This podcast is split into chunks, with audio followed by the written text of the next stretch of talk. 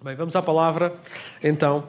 E, um, e tenho assim alguma coisa aqui para partilhar convosco que está assim mesmo no início da Bíblia e é assim alguma coisa que se calhar não é tão referida na igreja por ser algo tão distinto, tão diferente das coisas que nós experimentamos hoje, que se calhar nós até falarmos disto que vamos falar parece assim como assim? Um paradoxo quase, porque são, são uh, estão em, em, em pontas distintas, opostas, de acordo com aquilo que nós vivemos hoje. Ainda que nós às vezes temos assim alguns bons momentos na vida, quantos de vocês sabem que não é difícil olhar à nossa volta, olhar até para a nossa própria jornada e perceber que alguma coisa não está bem? As coisas não estão bem. A gente pode, a gente tem boas notícias, graças a Deus. Nós temos o Evangelho, nós temos boas notícias para trazer, mas há muito más notícias. As coisas não estão bem. Eu hoje queria falar, o título da mensagem é Paraíso Perdido.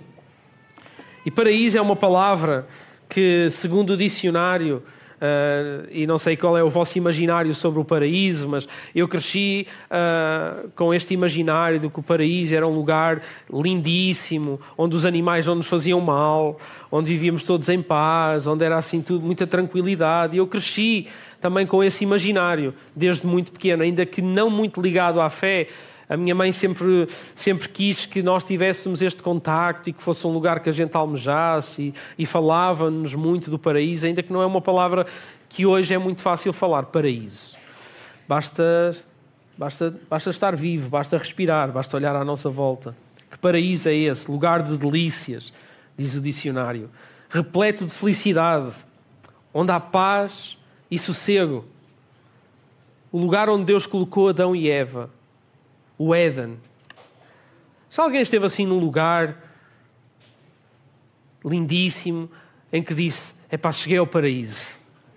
Que lugar maravilhoso, que lugar incrível, que praia paradisíaca. Nós até usamos a expressão para, para vincular o, o quão bom é o lugar onde nós nos encontramos. Alguém esteve assim num lugar lindíssimo? Já. Já comeram alguma coisa que vocês disseram: hum, esta comida isto devia ser o que havia lá no paraíso, por ser assim uma coisa tão boa, tão boa que a gente diz: Uau, que coisa maravilhosa. Já alguém teve assim um, um relacionamento tão bom, alguma coisa tão boa, alguém com, que a gente gostava tanto de estar, que a gente dizia: Uau, isto é o paraíso. A verdade é que nós falamos de todas essas coisas porque temos assim um desejo por ter o nosso pedacinho do céu, o nosso jardim, o nosso Éden aqui, delícias, felicidade, paz, sossego. A gente deseja tanto essas coisas, mas tudo isso que a gente experimenta fica muito aquém daquilo que é, na verdade, o paraíso. Eu, esta semana, tive assim contacto com assim um texto poético uh, de um autor chamado John Milton. E ele é um autor do, do século XVII que escreveu um livro de poemas, dez, são, composto por dez pequenos livros que formam um livro que tem este mesmo título. Eu tinha o título da pregação antes do livro, mas, fui a, mas encontrei o livro porque eu estou a ler outro livro. Isto é, é assim um, um, Não sei se conhece aquele filme Inception, é um livro dentro do livro, dentro do livro. Então eu, eu estou a ler um livro do C.S. Lewis. Um, um, livro que é a trilogia cósmica do C.S. Lewis e é assim um, um épico histórico sobre viagens espaciais, mas bíblico ao mesmo tempo. Então eu estou a ler aquele livro e o C.S. Lewis chega ali a um ponto que refere o, Milton e refere o paraíso perdido. E então eu fui buscar, andar à procura daquele livro, já, o, já encomendei o livro, ah, chega até sexta-feira da próxima semana, mas eu já arranjei o PDF e comecei a ler o PDF.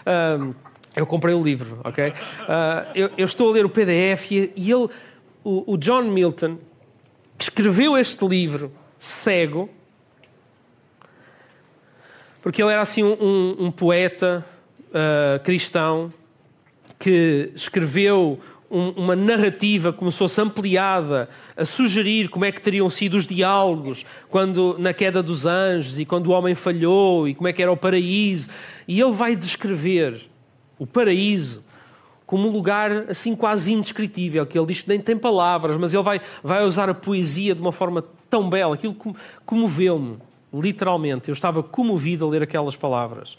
Num inglês difícil, a tradução portuguesa também não é fácil, mas ele dizia que tal era esse lugar, essa morada feliz, essa, esse, esse, esses verdes campestres infinitos, eternos, lugar, manancial de delícias. Ele, ele escreve assim aquilo, uma poesia tão linda, tão linda, tão linda, que eu fiquei encantado com aquilo mesmo.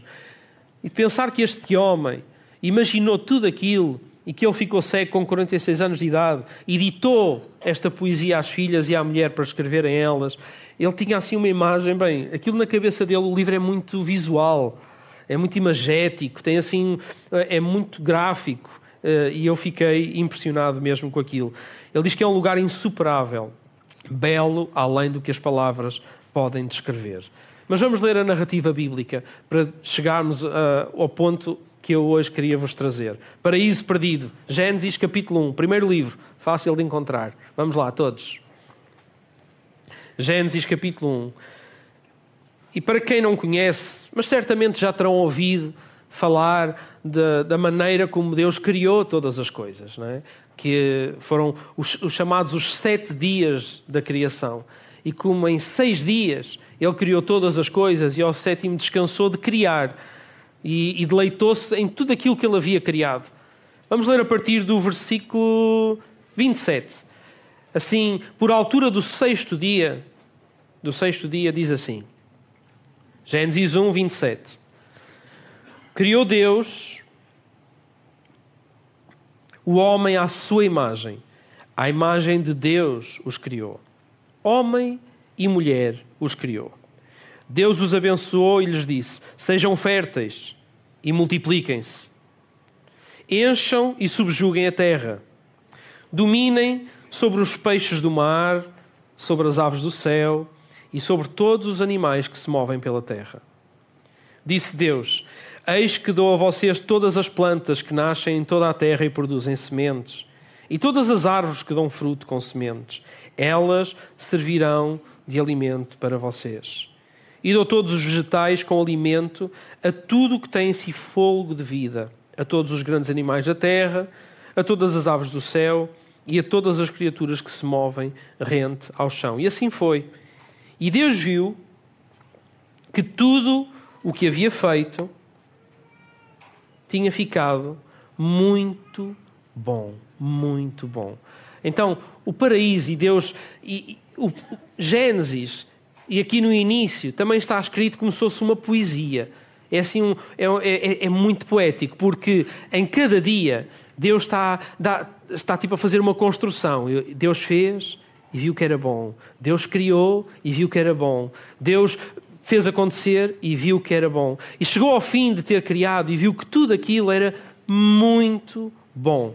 E eu, esta, esta expressão no hebraico, muito bom, significa que era alguma coisa que era pleno, que era completo, que tudo estava em perfeita harmonia. Sim, estamos a falar do paraíso. Tudo estava paradisíaco, tudo estava perfeito, lindo, maravilhoso. É, é, tudo estava, era o, o shalom de Deus. O shalom, que é aquela palavra que a gente traduz somente como paz, mas quando a gente diz o shalom de Deus, é a paz perfeita, é a perfeição. Estava tudo no devido lugar, tudo como deveria ser.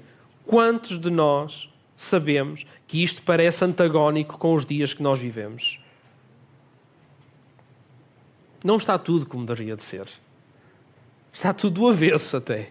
As coisas estão complicadas. A vida é difícil. E nós estamos a falar de uma coisa que parece. Isto é, é um sonho, é uma utopia. As palavras não podem descrever este lugar. O teólogo Cornélios Platinga diz assim: na Bíblia. Shalom significa florescimento universal, plenitude e deleite. Um rico estado de coisas em que as necessidades naturais são satisfeitas e os dons naturais são empregados de forma frutífera. Um estado de coisas que inspira alegria quando o seu Criador e Salvador abre portas e acolhe as criaturas em quem ele se deleita. Shalom em outras palavras, é como as coisas deveriam ser. O paraíso é como as coisas deveriam de ser. E nós temos em nós olhos para ver, sentidos para sentir e, e, e temos, temos todo, todo, toda a nossa, todo o nosso corpo anseia por alguma coisa que é exatamente isso, que é o paraíso, é como as coisas deveriam de ser. E se nós olhamos à nossa volta, nós conseguimos perceber que isto não é o paraíso. Por muito que a gente experimente coisas boas aqui, fica longe, fica aquém. Timothy Keller, uh, e nós falámos dele aqui recentemente, o pastor lá em Nova York, que faleceu há pouco tempo, ele diz que há três perguntas muito importantes que nós deveríamos de fazer, mas que normalmente só pensamos em duas delas, que são estas. Porque é que tudo está tão difícil e virado do avesso? E como é que nós podemos resolver esta situação?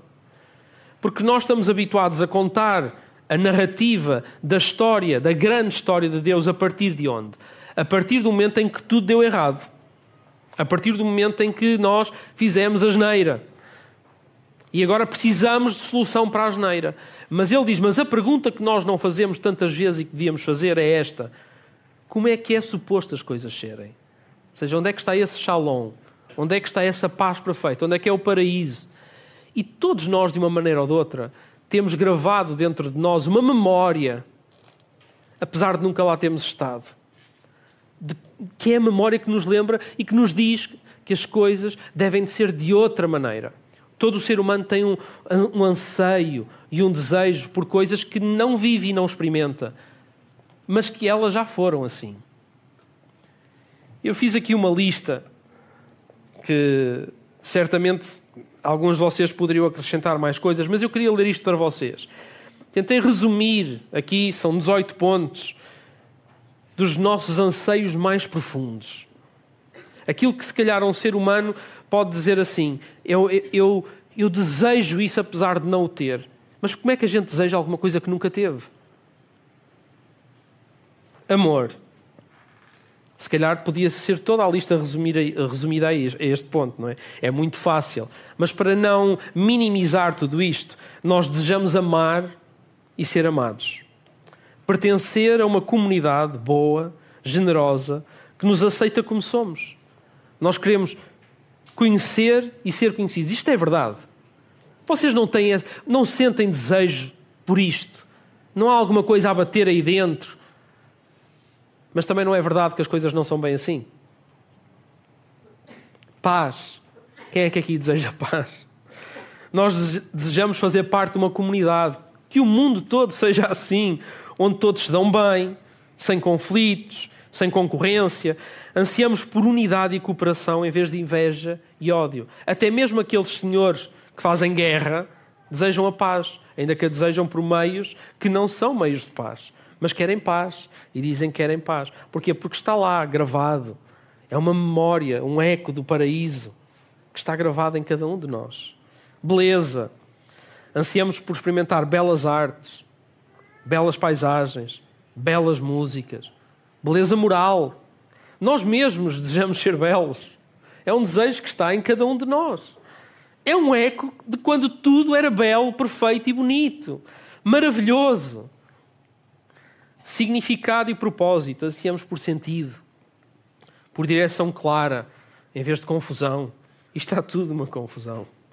Desejamos fazer parte de algo que é maior do que nós mesmos algo que realmente importa. Isto é um desejo. Só quem desiste é que não sente isto. É quem desiste de pertencer a algo que é maior do que si mesmo. Conhecimento, sabedoria. Temos o desejo de aprender coisas novas, entender como o mundo funciona. Admiração. Ansiamos experimentar admiração e espanto sobre coisas que são maravilhosas e extraordinárias. É um desejo que está aqui trabalho significativo e frutífero. Se calhar alguns não desejam trabalhar. Mas a verdade é que isso faz parte, tu desejas, tu não sabes. Alguns não sabem, não é tu, não estou a dizer ninguém em particular, mas nós desejamos realmente fazer a diferença no mundo. Nós desejamos que o nosso trabalho produza algo, que seja alguma coisa que, uh, que eu possa fazer de maneira hábil, produtiva, competente. Eu quero sentir-me útil dessa forma. Portanto, o trabalho não é uma maldição, é um desejo faz parte de nós. E, aliás, está lá em Gênesis. Antes da queda já existia o trabalho e nós lemos que o Senhor tinha dado ordens a Deus, ao, ao homem para quê? Para ele cultivar, para ele trabalhar a terra, para ele subjugar, para ele governar o mundo, administrar bem tudo aquilo que era bom, perfeito que ele tinha criado. Já havia trabalho. Descanso. Oh, se ansiamos por descanso. descanso físico, mas também descanso para a mente, para a alma. Toda a gente anseia por descanso. Saúde. Desejamos uma vida que não seja devastada por doenças, dores, incapacidades ou enfermidades da velhice. Vocês percebem que isto começa a ficar assim muito. é um ideal. Isso é um paraíso. Imortalidade. Feitos para viver para sempre. Não queremos estar sujeitos à dor e à separação da morte. Justiça. Desejamos viver numa sociedade regida pela justiça e equidade. Ainda no retiro das crianças, eh, uma das muitas que por lá anda, que também é meu filho, ele chegou aquele momento, porque nós fazemos isso nos retiros, em que eles dão assim as pontuações sabem, uh, do, se o quarto está bem arrumado, do comportamento da equipa, aquelas coisas. E então chegou assim ao, ao, ao, o meu o meu Jonathan estava a ouvir as pontuações e então o quarto dele recebeu um 8, 0 a 10. E o Jonatas levantou a mão. Jonatas o justo. levantou a mão e disse: Eu não acho que isso seja justo, é injusto. A gente podia dizer, é injusto o que é só ter recebido oito. E ele, não, pá, no máximo um seis. no máximo um seis. O Jonatas tem um eco do paraíso ali com ele, que ele tem um sentido de justiça muito aguçado. Às vezes é, é, demais, é demais. Ele fica muito nervoso quando alguma coisa foge do controle dele. Então, ele sabia que aquilo não era justo. Mas pronto, mesmo escolher a justiça mesmo que nos penalize. Porque se é justiça, é justiça. E nós temos muita facilidade em aplicar justiça para os outros, mas quando é para nós, queremos muita clemência, muita misericórdia. Mas o paraíso é justo. Segurança. Desejamos viver num lugar onde estejamos protegidos de todos os perigos. Abundância. Desejamos sempre ter mais do que o suficiente das coisas que precisamos, sejam eles recursos materiais ou não. Verdade. Desejamos conhecer a verdade e viver entre pessoas verdadeiras. Nós desejamos isto, por muito que muitas vezes a gente opte pela via da mentira, é um desejo humano. Poder. Ansiamos por ter a força e a capacidade de fazer as coisas que queremos fazer, em vez de estarmos limitados pela fraqueza e pelo fracasso criatividade. Ansiamos por nos envolver com coisas que são estimulantes, emocionantes, novas e imaginativas. E para terminar, alegria. Ansiamos por uma alegria eterna que não seja prejudicada pela tristeza, ou medo, ou sofrimento de qualquer tipo. Paraíso. Mas deixem-me dizer-vos uma coisa: para que tudo isto seja possível, há uma condição é que. Alguém aqui já pensou assim: se eu mandasse, isto era tudo diferente. Porque se tu mandasses, se tu mandasses, o mundo era bom, o mundo era um paraíso, é isso? Ai, se eu mandasse, se eu pudesse, se fosse eu a dizer como é que é. Porque no paraíso nós vamos ver que Deus pede algumas coisas. Deus, Deus diz como é que é. Deus diz o que é e o que não é. Mas, mas nós, com o nosso nós achamos sempre, pá, e a Bíblia é apelidada disso mesmo, é um livro de regras. E não é que o Senhor, quando inaugura o lugar perfeito, também dá algumas orientações para que ele se mantenha perfeito. Mas não, se eu mandasse. Vocês acham que se vocês mandassem, esta lista era toda cumprida? Todas estas coisas estavam em perfeita sintonia, harmonia a verdade é que se o Senhor não for o Senhor, nenhuma destas coisas vai acontecer como é suposto acontecer. Portanto, não há paraíso, porque se o paraíso é o lugar onde as coisas são como deveriam de ser, E se o Senhor não é Senhor, as coisas vão deixar de ser como o Senhor quer que elas sejam. Esse lugar vai deixar de ser o lugar perfeito, harmonioso, o lugar das delícias, vai terminar. E Adão e Eva viviam muito bem a cumprir exatamente aquilo que Deus lhes tinha pedido.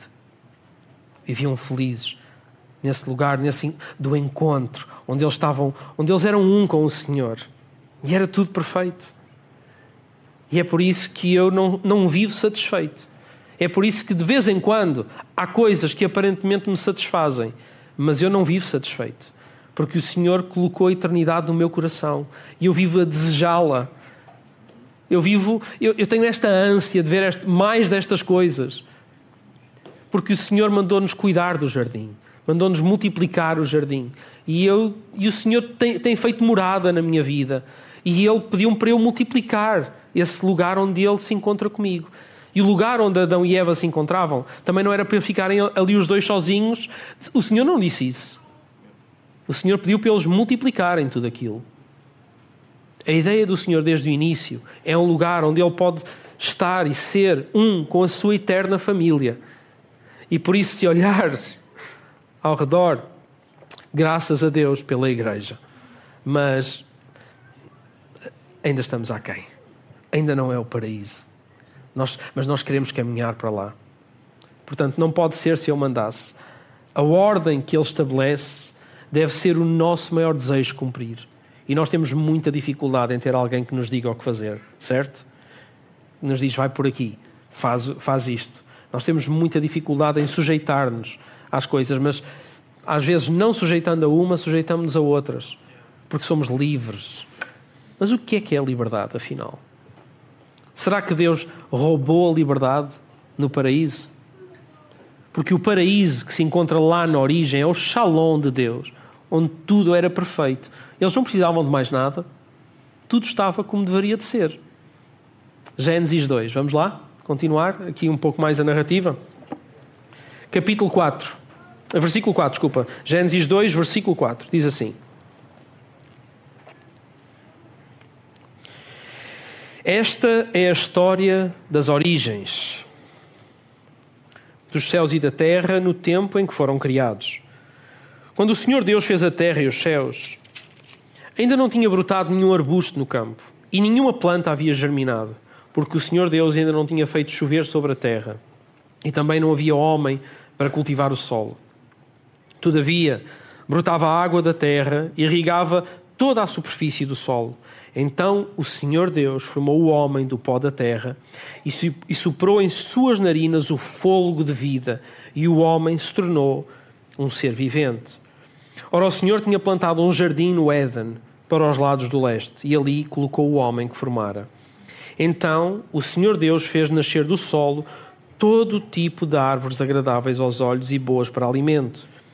E no meio do jardim estavam a árvore da vida e a árvore do conhecimento do bem e do mal.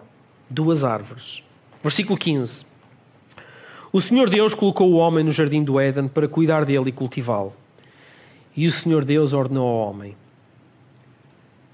Come livremente de qualquer árvore do jardim, mas não comas da árvore do conhecimento do bem e do mal, porque no dia em que dela comeres, certamente morrerás. Estava tudo tão bom, tudo tão perfeito. E o Senhor veio ser o desmancha-prazeres, afinal. Porque é se eu mandasse, não havia uma árvore destas no jardim. Certo? Já pensaram nisso?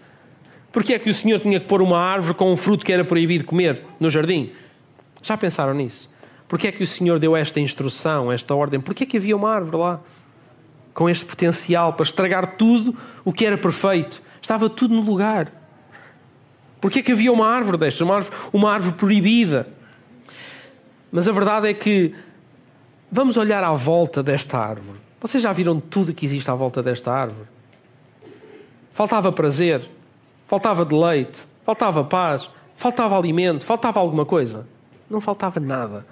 E o Senhor ainda assim põe esta árvore no jardim. Mas à semelhança deste pedido que ele faz, Deus já tinha feito muitos outros. Nós é que olhamos sempre para este pedido e, e esquecemos que Deus já tinha dado muitas outras ordens antes deste.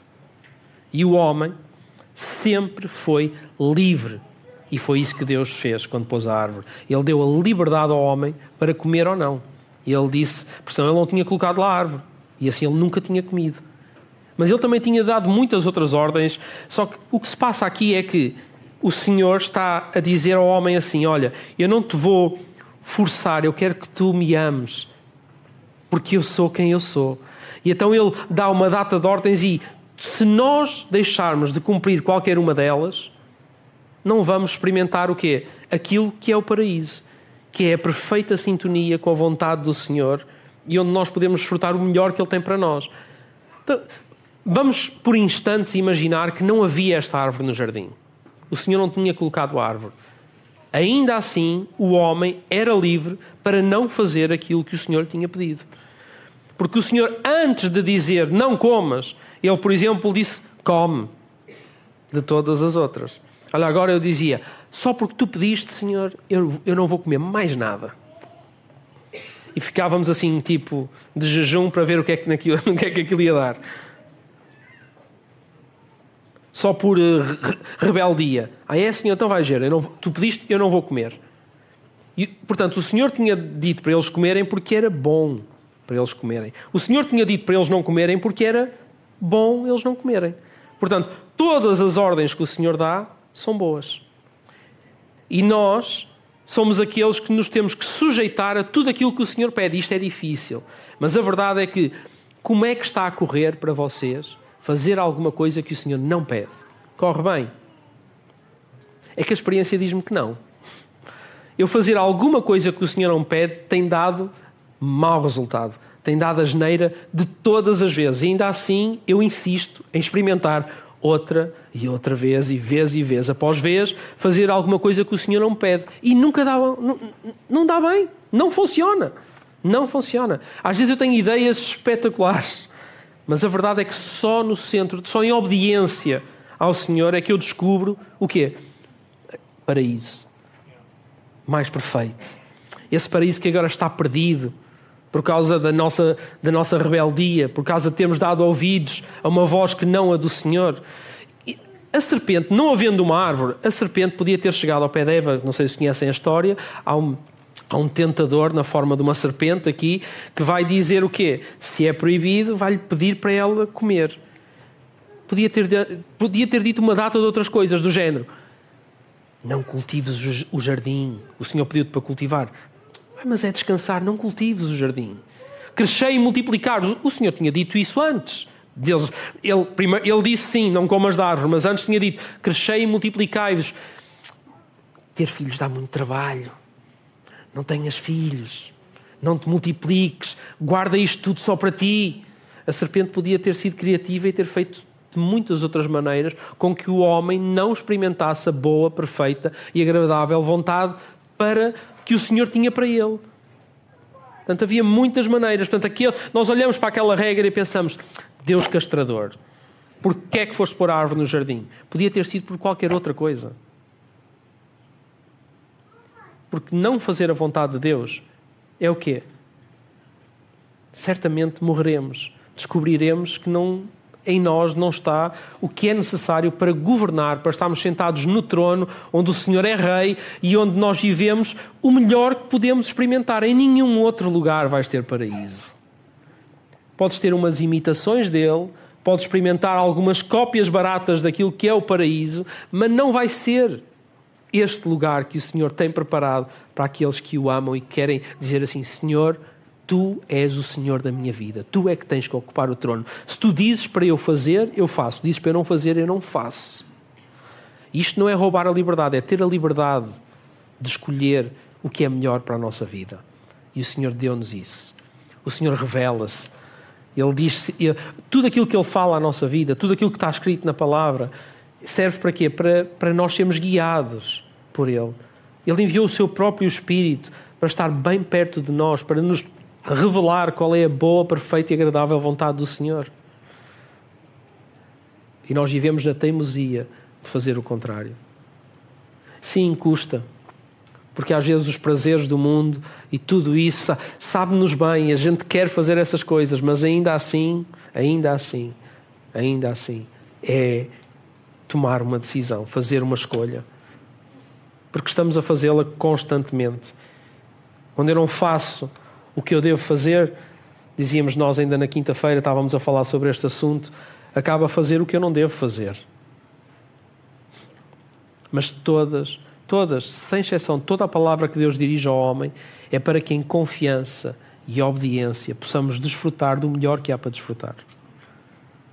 O Senhor, a nossa identidade não vem de Gênesis 3 da queda. A nossa identidade está antes disso. Deus criou-nos para, para antes da queda. Deus criou-nos para sermos um com Ele, no lugar que Ele preparou para nós. É interessante pensar que a Bíblia começa com estes dois primeiros capítulos a descrever este jardim, este paraíso agora perdido, este lugar perfeito, lugar das delícias, e que termina com os últimos dois capítulos da Bíblia, literalmente os extremos dela, os dois últimos capítulos da Bíblia, estão a descrever exatamente a restauração de todas essas coisas. No fim, já não fala só de um jardim, fala de uma ampliação desse jardim. É como se Adão e Eva tivessem continuado o processo de multiplicar tudo aquilo que Deus tinha criado. Então já não fala só de um jardim, fala de uma cidade. E se há coisa que eu desejo, se há coisa que eu anseio, é morar nessa cidade. É regressar onde eu pertenço, mesmo nunca lá tendo estado. E é por isso que eu, que eu tenho este anseio que bate dentro de mim para morar nesse lugar, para estar, para habitar. E o Senhor deu-nos esse, essa. colocou em nós. Colocou em nós não apenas o, o, o desejo de lá morar, mas que, que todos possam lá morar também. Ele diz: anunciem o meu reino. Mesmo que para isso seja preciso que negarem-se a vocês mesmos. É Jesus que pede isso de nós. Neguem-se a vocês mesmos. Porquê? Senhor, porque é que eu me vou negar a mim mesmo? Porquê? Porque o Senhor tem para mim melhores coisas do que eu próprio posso desejar, do que eu próprio posso concluir, do que eu próprio posso decidir. O Senhor tem para mim coisas muito melhores do que o meu plano. O plano do Senhor é muito maior, é muito melhor. Não se foquem só no que está entre estes dois extremos da palavra. Lembrem-se quem são, lembrem-se para onde vão, porque esse é o propósito de Deus para a nossa vida. Tenham os olhos postos na eternidade. Jesus tinha nele plenamente as duas realidades. Ele estava cá, mas o céu era perfeito nele. Porquê? Porque o lugar de encontro, que era o paraíso, Jesus tinha com o Pai na plenitude, porque ele era sempre um com o Pai. Era como se Jesus nunca tivesse saído do jardim. Jesus, a Bíblia chama-o do segundo Adão, o Adão perfeito, o homem que nunca pecou. Então, o homem que vivia sempre em sintonia com a perfeita, boa e agradável vontade do Senhor. Jesus era assim. E por isso eu tenho que colocar os meus olhos em Jesus, porque eu, eu não quero apenas viver na cidade um dia, eu quero começar já hoje, por mandamento do Senhor, e eu tenho que obedecer. Porque senão eu vou experimentar a dor, a amargura de viver de acordo com a minha vontade e não de acordo com o Senhor. Eu quero experimentar já hoje a eternidade que havia em Jesus. Eu quero que o jardim que Deus me deu para, para cuidar, que é o que? Que é o lugar onde Ele habita, onde Ele se encontra comigo. E este é o lugar onde Ele se encontra comigo. Ele decidiu habitar em mim, na minha vida. Será que eu estou a cuidar bem o suficiente para que o jardim se expanda? Para que o reino seja anunciado? Para que o, o homem, Deus perfeito, Jesus, possa, possa ser aquilo que eu almejo, viver como Ele viveu.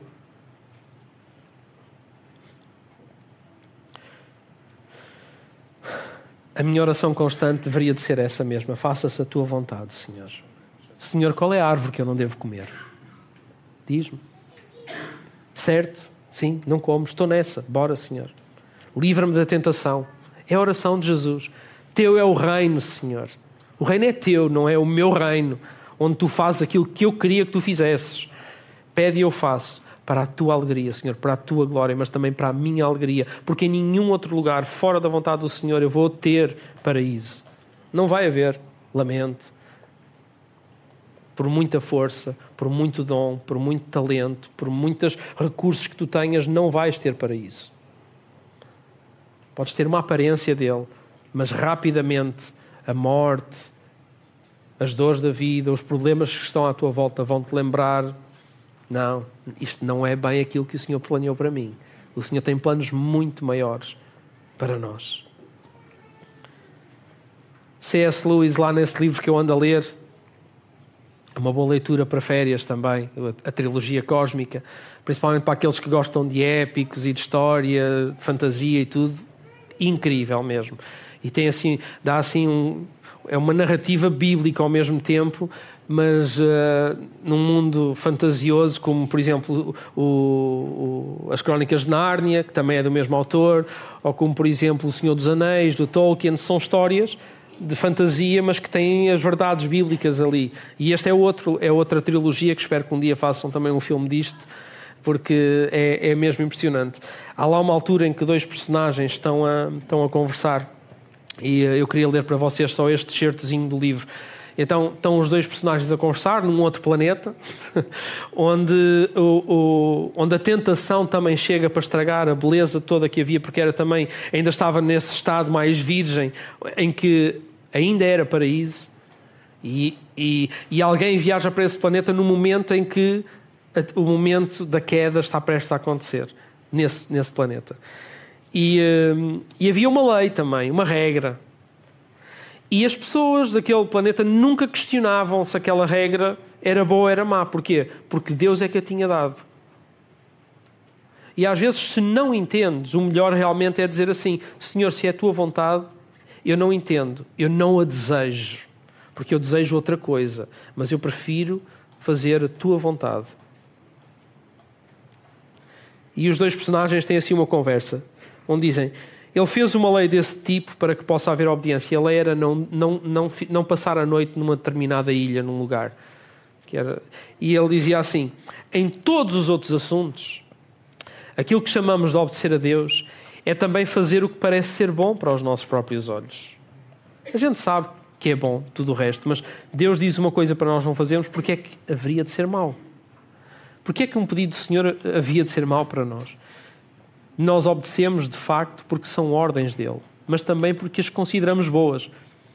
De que maneira seria possível desfrutar a alegria de obedecer, a menos que ele nos peça alguma coisa cujo único motivo é se tratar de um pedido dele? Ah, quão bem eu entendo isso agora. Nós não podemos andar fora da vontade dele, mas ele nos deu uma maneira de andarmos fora da nossa vontade. E não poderia existir dessa maneira a não ser por uma ordem semelhante a esta, fora da nossa vontade. Então é normal que haja coisas que Deus nos peça que sejam fora da nossa vontade. Então tu não tens que sentir fazer alguma coisa para saber que essa coisa é boa para ti, se for da vontade do Senhor. Porque é uma coisa, o Senhor vai nos pedir coisas que são fora da nossa vontade. E muitas coisas vieram que são fora da nossa vontade, depois em Gênesis 3. Muita coisa veio. Consequência do pecado. Muita coisa que não é paraíso já, fora do paraíso, que nós vivemos e experimentamos, que, que são mesmo fora da vontade do Senhor e passaram a ser nossa vontade. Nós somos, nós temos este corpo estranho dentro de nós, esta luta constante. Vocês não sentem a pressão dessa luta de quererem fazer o bem e não conseguirem. Não quererem ir para um lado e às vezes tem uma força que vos puxa para ir mesmo nessa direção. É isso. Consequência da queda. Mas eu quero dizer que a minha identidade não está nisso. Isso é um, isso é, esse é o mal que eu quero expulsar da minha vida e ter uma nova natureza. Eu quero chamar mais Cristo a mim. E é por isso que quando eu estou na presença de Cristo, eu percebo que alguma coisa está errada comigo. Quanto mais eu me aproximo dele, mais eu percebo não está, algo não está bem aqui. Porque eu quero, eu desejo aquilo, eu desejo ser como Jesus. Mas eu percebo, quanto mais me aproximo, que ainda há diferenças. E eu quero caminhar nessa direção. Eu quero continuar a cultivar o jardim, o encontro, de onde sairão as vias de tudo o que é bom para a vida. É aí que a sociedade é impactada, os casamentos, os relacionamentos, o amor que a gente deve ao próximo, vem daí, do, do, desse lugar de encontro. Se a gente o cultiva, se a gente cuida, se a gente realmente estamos empenhados em estar perto do Senhor para que para isso se faça, para continuar a anunciar o reino até que Ele venha na plenitude. Amém? Tanta árvore que estava lá plantada não representa a desobediência. Deus não plantou lá o mal no jardim. Deus plantou em nós a capacidade de escolher a mal livremente, como os pais e os filhos que investem e dão tudo o que podem, ainda que é longe do que é o paraíso, mas mostram e revelam amor aos filhos, não para os obrigar a amar, mas porque anseiam pela resposta dos filhos que seja também em amor. E Deus deu-nos essa liberdade. Amém. A intimidade e relação com a eterna família. Isso é o paraíso. É a família do Senhor. É por isso que quando nós escutamos uma má notícia e estamos rodeados delas, nós, nós temos essas, essa saudade de ter as coisas como sempre foram supostos ser. Desejamos a, a paz mundial, mas ela nunca existiu. Será que nunca existiu? Será que nunca mais vai existir? Porque desde que o homem é o homem pós-queda, nunca houve paz. Nunca. Nunca. Mas nós ansiamos por ela ainda assim. Continuamos a desejá-la. Porquê? Se ela nunca existiu. E sem o Senhor nunca vai existir. Não há maneira nenhuma do homem viver sem ser em guerra. Nenhuma. Não há hipótese. Podemos andar aqui quantos anos mais é que querem experimentar? Quantas pregações mais é que querem ouvir?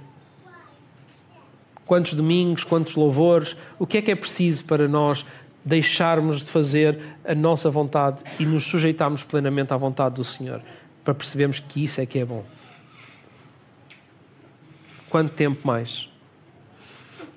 Eu tenho saudades desse paraíso perdido. Tenho mesmo. E vou continuar a ter, porque é lá que eu pertenço.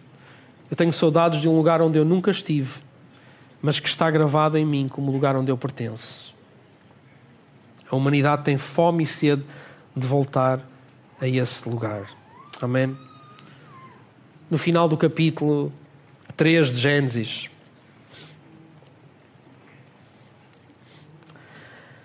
o versículo 22, o Senhor diz assim: Agora o homem se tornou como um de nós, pós a queda, pós após a tentação, ter cedido à tentação, conhecendo o bem e o mal.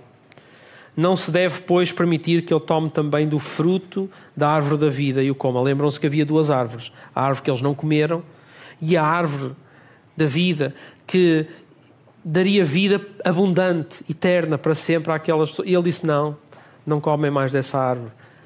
Mas, mas Apocalipse, no final, na, na outra ponta, nos últimos dois livros, diz que nós vamos voltar a comer dessa árvore e que vamos voltar a ter vida para sempre, abundante na presença do Senhor. Mas há uma coisa, nós não podemos comer dessa árvore agora, porque o estado em que eu estou não é o estado que eu quero perpetuar.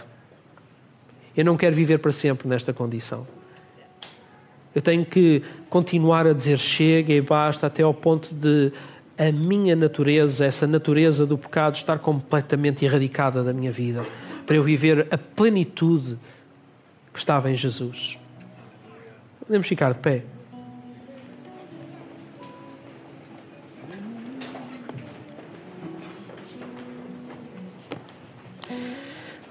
Irmãos, esta narrativa do paraíso, ela está presente a cada momento da nossa vida. Nós somos, continuamos a ser livres. O Senhor não condicionou a nossa liberdade de escolher fazer a sua vontade. Ele continua todos os dias, a cada momento, a ser aquele que quer expressar, revelar a boa, perfeita e agradável vontade do Pai. E espera que a gente responda. Não apenas porque é um Deus que quer ver satisfeita a sua vontade por si só, mas é porque nos quer incluir nesse lugar de delícias, porque nos quer a participar da cidade santa, da eternidade ao seu lado. Amém. O que é que nós estamos a desfrutar já de tudo isso? Ou o que é que não desfrutamos por causa da nossa rebeldia? Que pedidos do Senhor atendemos? Ou quanta obediência não lhe prestamos que nos tem provocado tanta dor? O propósito original da criação ele é pleno em Jesus. Ele era um com o Pai. E a igreja, apesar das suas imperfeições, é o lugar mais parecido com o paraíso que está perdido. Continua a ser. Nós somos um eco do paraíso, desse lugar, um grito que vem lá desde o início a dizer: Senhor, livra-nos de nós mesmos, porque nós queremos voltar a estar plenamente contigo. Esta é a nossa esperança. E hoje, além de querer reavivar a vossa memória sobre essa esperança de um dia que virá, em que não há mais dor, não há mais choro, não há mais lágrima, sofrimento, onde o Senhor estará para sempre conosco, será a luz que ilumina, não haverá mais noite. Toda aquela descrição maravilhosa que está no final da, da, da Bíblia, em Apocalipse. Queria-vos também incentivar e encorajar a, a experimentar já isso hoje. Mas para isso é preciso dizer: Senhor, dá-me a liberdade de te obedecer. Ajuda-me a viver essa liberdade de fazer a tua vontade e não a minha, porque tudo o resto me tem aprisionado. Tens falta de paraíso? Sentes falta do autêntico paraíso desse lugar? Olha para ti, para dentro, agora mesmo, e pensa: realmente eu não fui feito para isto. Nós não fomos feitos para este tipo de sofrimento, não fomos feitos para o mundo como está. Realmente o Senhor deixou aqui essa marca em mim que eu pertenço a outro lugar. Então, como é que eu estou a viver a minha vida? Quem é que se tem sentado no trono da minha vida? A quem é que eu sirvo realmente? E se calhar há há coisas que vão começar a mudar e o jardim vai começar a ficar mais bonito, mais semelhante ao original, a Jesus. Amém.